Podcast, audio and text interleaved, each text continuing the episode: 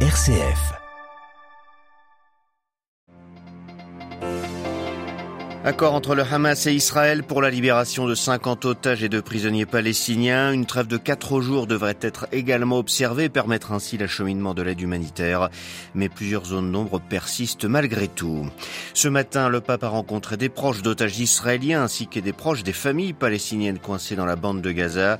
À cette occasion, nous vous proposons le témoignage d'un franco-israélien dont des proches ont été tués le 7 octobre par le Hamas et dont trois neveux sont toujours retenus en otage. Malgré la douleur et il veut encore croire au dialogue avec les Palestiniens. C'est dans notre dossier à suivre à la fin de ce journal. L'Ukraine célébrait hier les 10 ans de la révolution du Maïdan. Les Européens ont tenu à être présents pour leur témoigner de leur solidarité. Le ministre allemand de la Défense a fait le déplacement promettant une nouvelle aide militaire. La France mise en cause par l'Azerbaïdjan pour son aide militaire à l'Arménie, Bakou reproche à Paris de souffler sur les braises. Les milieux économiques et financiers argentins, loin d'être effrayés par la victoire de Javier Milei à la présidentielle, la bourse de Buenos Aires a fêté hier à sa manière l'arrivée au pouvoir de l'ultralibéral. Radio Vatican, le journal, Xavier Sartre. Bonjour. Un accord a donc été conclu entre Israël et le Hamas grâce à la médiation du Qatar. 50 otages, des femmes et des enfants retenus depuis le 7 octobre seront libérés en échange de la libération de 150 Palestiniens, des femmes et des jeunes âgés de moins de 19 ans détenus en Israël. Un cessez-le-feu de 4 jours devrait être également observé avec arrêt complet euh, du trafic aérien dans le sud de la bande de Gaza et suspension de ce même trafic pendant 6 heures par jour dans le nord. Ce répit doit permettre l'arrivée d'aide humanitaire et de carburant dans tout le territoire palestinien.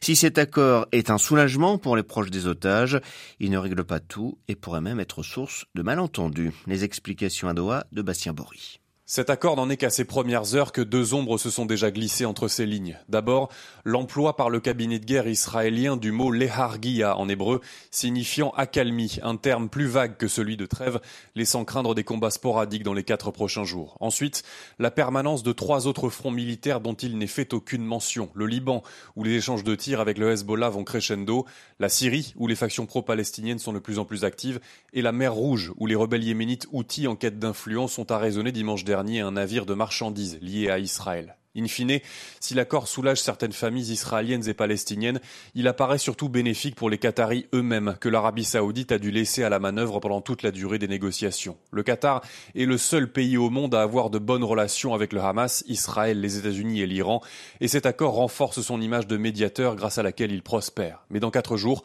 la guerre reprendra et les pays du Golfe, faute de mieux, recouvreront leur habituelle discrétion dans ce conflit. Bastien Bory dans le Golfe Persique, I24 pour Radio Vatican. Malgré ces incertitudes, cet accord est salué notamment par la Russie. Le président américain se dit extraordinairement satisfait, idem pour la Chine. La présidente de la Commission européenne salue la trêve et demande un sursaut humanitaire. La France espère que ses ressortissants feront partie de ce premier groupe d'otages libérés. Paris salue en outre le travail du Qatar pour sa médiation. Cet accord ne signifie évidemment pas la fin de la guerre, guerre qui voit de nombreux acteurs impliqués, dont le groupe de mercenaires russes Wagner, qui, à la demande du gouvernement gouvernement russe se prépare à livrer un système de défense antiaérienne soit au Hezbollah, soit à l'Iran. C'est en tout cas ce qu'affirment les États-Unis. Washington estime aussi que Téhéran pourrait fournir des missiles balistiques à Moscou pour s'en servir contre l'Ukraine. L'Ukraine qui célébrait hier les 10 ans de la révolution du Maïdan, une première victoire contre la Russie, a estimé alors le président ukrainien Volodymyr Zelensky. À cette occasion, les Européens ont témoigné de leur solidarité avec les Ukrainiens. Était notamment présent à Kiev le président du Conseil, Charles Michel, et le ministre allemand de la Défense. Boris Pistorius a en effet effectué une visite surprise très symbolique, alors que les Ukrainiens craignent une certaine lassitude de la part des Occidentaux. À Berlin, Delphine Herbolier. Boris Pistorius a choisi une date symbolique pour effectuer sa deuxième visite à Kiev depuis son entrée en fonction en début d'année. Le 21 novembre 2013, il y a exactement dix ans, débutait le fameux soulèvement dit du Maïdan. Des gens de tout âge se sont soulevés pour la liberté et pour le rapprochement avec l'Europe, a rappelé le ministre allemand lors d'une cérémonie sur cette place de l'indépendance où il a déposé une couronne de fleurs. 80 personnes ont perdu la vie à l'époque lors de cette révolution, première étape de la confrontation à venir avec la Russie. Pour les autorités allemandes, cette visite avait comme but de rassurer Kiev. L'Allemagne et plus largement les Occidentaux restent à ses côtés, c'est ce qu'a rappelé Boris Pistorius. Le ministre a annoncé une nouvelle aide militaire d'une hauteur d'1,5 milliard d'euros. L'Allemagne est après les États-Unis le pays qui soutient le plus l'Ukraine depuis le début de l'invasion. Lundi, c'est le secrétaire d'État américain à la Défense, Lloyd Austin, qui avait rendu une visite surprise dans la capitale, Berlin. Delphine Arbolier pour Radio Vatican. Ouverture depuis plus d'une heure des bureaux de vote aux Pays-Bas. Les Néerlandais élisent leurs députés. Scrutin suspense à l'issue desquels le Premier ministre sortant Mark Rutte cédera la place à un nouveau visage après 13 ans à la tête des Pays-Bas, un record. Quatre formations politiques se tiennent dans un mouchoir de poche. Les derniers sondages ont montré une grande volatilité de l'électorat. La France accusée par l'Azerbaïdjan de préparer le terrain pour de nouvelles guerres dans le Caucase. En cause les livraisons de matériel militaire à l'Arménie. Hier, le président azerbaïdjanais Ilham Aliyev a une nouvelle fois critiqué le soutien de Paris à Yerevan. Le Quai d'Orsay a immédiatement répondu, se disant, Marine Henriot, engagé pour l'intégrité territoriale de l'Arménie. Oui, Xavier, euh, Paris qui dit être mobilisé avec ses partenaires européens et américains en faveur d'une paix juste dans le Caucase. C'est la réponse donc de la France à cette nouvelle critique du président azerbaïdjanais qui estime que Paris encourage les forces revanchardes arméniennes et prépare le terrain pour de nouvelles guerres. Dans la ligne de mire d'Iliam cette livraison effectivement de matériel militaire français à l'Arménie. Les premiers blindés sont arrivés il y a une dizaine de jours. Et pour Bakou, la France crée là, je cite, des illusions chez le gouvernement arménien sur sa capacité à lancer une nouvelle agression militaire contre l'Azerbaïdjan. La France, elle, elle estime que son allié arménien a le droit de se protéger, d'où ces livraisons d'armes qui arrivent dans un contexte bien particulier. En septembre dernier, après une offensive éclair et quatre mois de blocus, l'Azerbaïdjan a mis la main sur le Haut-Karabakh, enclave disputée par les deux pays depuis la chute du bloc communiste. Enfin, il faut noter que l'Arménie n'est pas le seul sujet de tension entre la France et l'Azerbaïdjan. La semaine dernière, un rapport français accusait Bakou d'être responsable d'une campagne de manipulation et de désinformation contre les Jeux Olympiques de Paris. Marine Orion, déjà élu largement dimanche à la tête de l'Argentine, Javier Milei peut se targuer de contenter les milieux économiques et financiers. Après un jour férié lundi, la bourse de Buenos Aires a vécu hier dans une certaine euphorie. Les investisseurs ont été très actifs, loin à leur manière, l'élection du candidat ultralibéral. À Buenos Aires, Caroline Vic. Hausse du Merval de 23%, des actions d'entreprises argentines qui ont atteint jusqu'à 43% d'augmentation. Les marchés financiers à l'ouverture de la bourse argentine ont montré un exceptionnel enthousiasme. Sur les sites de brokers en ligne, l'accès a même été saturé au point qu'il était impossible d'accéder à la page. Une euphorie qui s'explique par le fait que les politiques de Milley favoriseront le capital privé, ce qui annonce un futur prometteur pour les investisseurs. Hier matin, l'ultralibéral s'est réuni avec le président sortant, Alberto Fernandez, pour préparer la transition jusqu'à son investiture le 10 décembre. Une réunion de deux heures et demie, a priori cordiale et respectueuse, bien que les visages des deux hommes sur la photo officielle de la rencontre disent le contraire. Javier Milei a également été contacté par le Fonds monétaire international à qui il a pu détailler son programme économique. Préoccupé par la prévision d'une inflation à 135% fin décembre, le FMI a vite été rassuré par Milei qui a annoncé que les mesures d'austérité qu'il pensait mettre en œuvre étaient bien pires que celles exigées par le fonds, avec davantage de coupes budgétaires. Le président élu a également affirmé que les Argentins devaient se préparer, car selon lui, les six premiers mois seront très durs. À Buenos Aires, Caroline Vic pour Radio Vatican.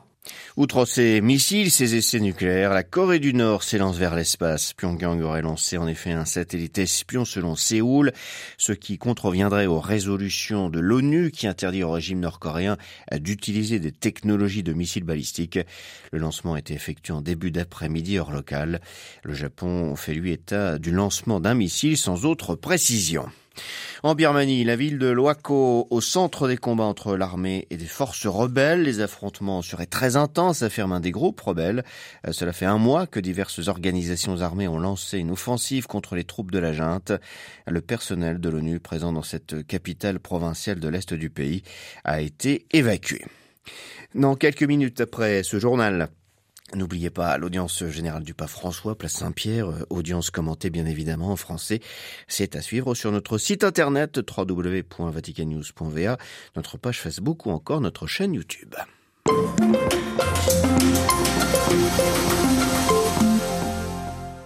Retour dans notre dossier sur les otages du Hamas. Le pape François a rencontré ce matin des familles israéliennes dont les proches sont retenus à Gaza.